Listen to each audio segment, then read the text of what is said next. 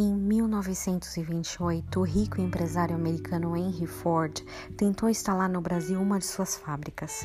Com a ideia de aproveitar a extração de borracha direto da fonte na Amazônia, começou a construir uma cidade inteira que serviria de base para seu projeto.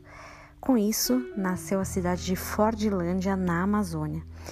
Infelizmente, com duas décadas de dedicação e uma fortuna gasta em seu sonho, Henry Ford não foi capaz de colocar aquele império de pé.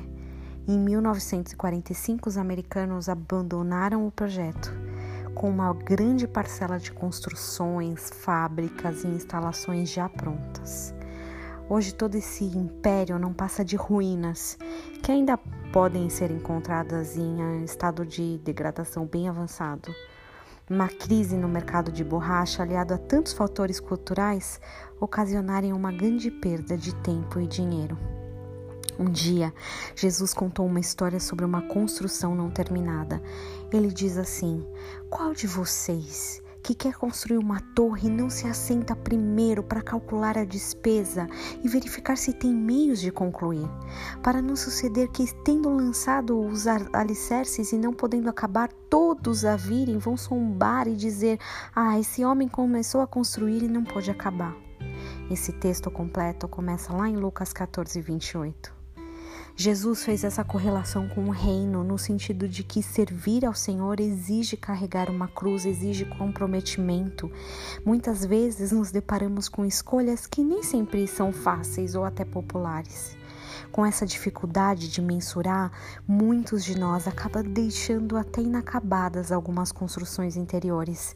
A obra que ia a todo vapor, que, que seria um prédio maravilhoso, hoje são apenas ruínas, correndo até perigo de desmoronar. Existem áreas na sua vida que foram abandonadas, aquelas mesmas que antes Deus começou a obra, mas por algum motivo você não permitiu que ele concluísse? Talvez hoje seja o dia de começar algumas demolições, seja o dia de rever aquela construção antiga e decidir retomar o plano original e dessa vez calculando bem os custos da obra. Servir a Deus exige sim uma postura de abnegação, mas não tem recompensa maior do que servir a esse Deus de amor. Hoje, às 18 horas, como tem sido todos os domingos, temos culto ao vivo do Ministério Verbo Vivo nos canais oficiais do Facebook e YouTube. Se você puder assistir, tenho certeza que será bênção para a tua vida. Nós contaremos com a presença de um grande engenheiro, hein? Jesus. Ele é especialista em reconstruções. Um domingo abençoado para você.